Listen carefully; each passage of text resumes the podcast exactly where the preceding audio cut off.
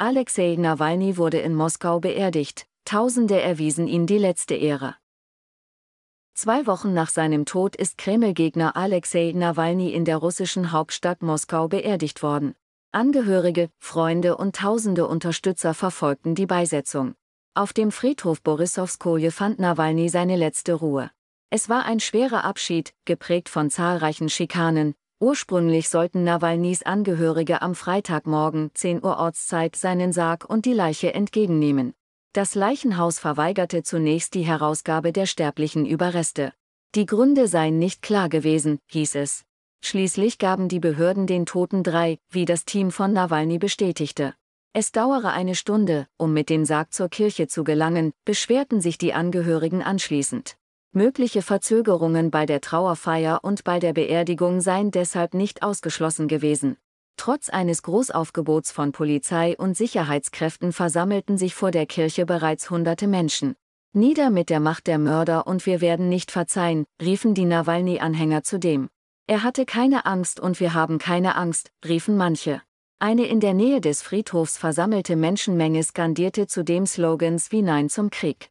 Die Trauerfeier in der Kirche zu Ehren der Gottesmutter Rikone lindere meine Trauer im südöstlichen Bezirk Maljino war ursprünglich für 14 Uhr Ortszeit 12 Uhr MEZ geplant, wie Nawalnys Sprecherin Kira Jamisch bestätigte. Nawalnys Leiche wurde mit einem Tuch abgedeckt, bevor der Sarg verschlossen und in die Erde gelassen wurde. Tausende Menschen waren auf dem Weg zum Friedhof, um sich von Nawalny zu verabschieden. Wie die deutsche Presseagentur berichtete, spielte ein Orchester Trauermusik, auch das Lied My Way sei angestimmt worden.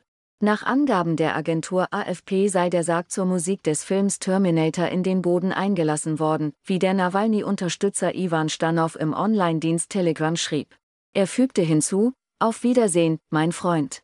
Schon vor dem Trauergottesdienst waren rund 200 Unterstützer des Oppositionspolitikers vor der Kirche zusammengekommen. Zum Zeitpunkt, als der Sarg Nawalnys an der Kirche eintraf, berichtete die Nachrichtenagentur AFP von tausenden Menschen, die sich zu seinen Ehren versammelt hätten. Befürchtet wird, dass der russische Machtapparat hart gegen Nawalnys Unterstützer vorgehen wird. Nach Informationen der Nichtregierungsorganisation OWD Info nahm die Polizei in Russland am Tag der Beerdigung landesweit mehr als 45 Menschen fest. Die meisten Festnahmen habe es in Novosibirsk gegeben, erklärte die Organisation am Freitag im Online-Dienst Telegram. Sechs Menschen wurden demnach in Moskau festgenommen, wo tausende Menschen an den Trauerfeierlichkeiten für Nawalny teilgenommen hatten. Einige von der Unterstützer und Trauernden hatten Blumen dabei, wie AFP-Journalisten berichteten. Dutzende Sicherheitskräfte waren ebenfalls vor Ort. Wir haben keine Politiker wie ihn mehr und niemand weiß, wann wir wieder welche haben werden, sagte die 55-jährige Maria, die Nawalny die letzte Ehre erweisen wollte. Sie empfinde Angst und Trauer. Der 43-jährige Maxim sagte, er sehe nichts Illegales daran, sich von einem großen Mann zu verabschieden. Die Menschen an der Kirche skandierten Nawalny, Nawalny, Nawalny. Einige riefen auch, du hattest keine Angst. Und wir haben keine Angst. Nawalnys Team übertrug die Prozession auch in einem Livestream auf YouTube, den Hunderttausende verfolgten. Unter den Anwesen vor Ort war auch der deutsche Botschafter in Russland, Alexander Graf Lambsdorff und die US-Botschafterin Lynn Tracy. Zur Trauerfeier erschienen ebenfalls die letztlich nicht zugelassenen russischen Präsidentschaftsanwärter Boris Nadeshtin und Jekaterina Dunzowa. Bundeskanzler Olaf Scholz verschickte eine digitale Würdigung zur Beerdigung Nawalnys. Darin würdigte er den Mut der Russinnen und Russen, die am Freitag an der Beisetzung teilnahmen. Sie sind damit ein großes Risiko eingegangen, für die Freiheit, schrieb Scholz im Internetdienst X. Alexei Nawalny hat seinen Kampf für Demokratie und Freiheit mit dem Leben bezahlt, schrieb Scholz weiter.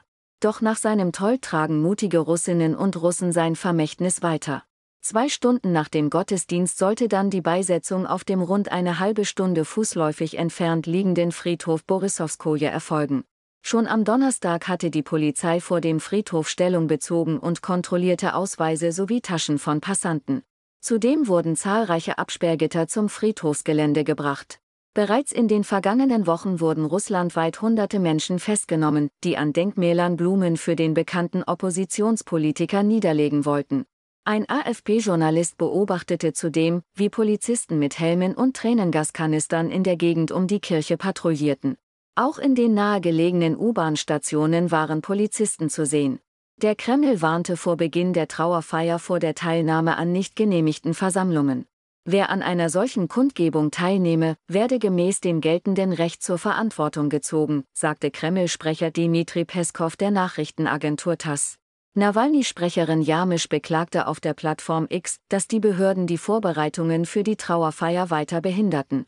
Die Moskauer Bestattungsunternehmen erhielten zudem angeblich Drohanrufe von Unbekannten, die sie davor warnten, den Leichnam zu transportieren.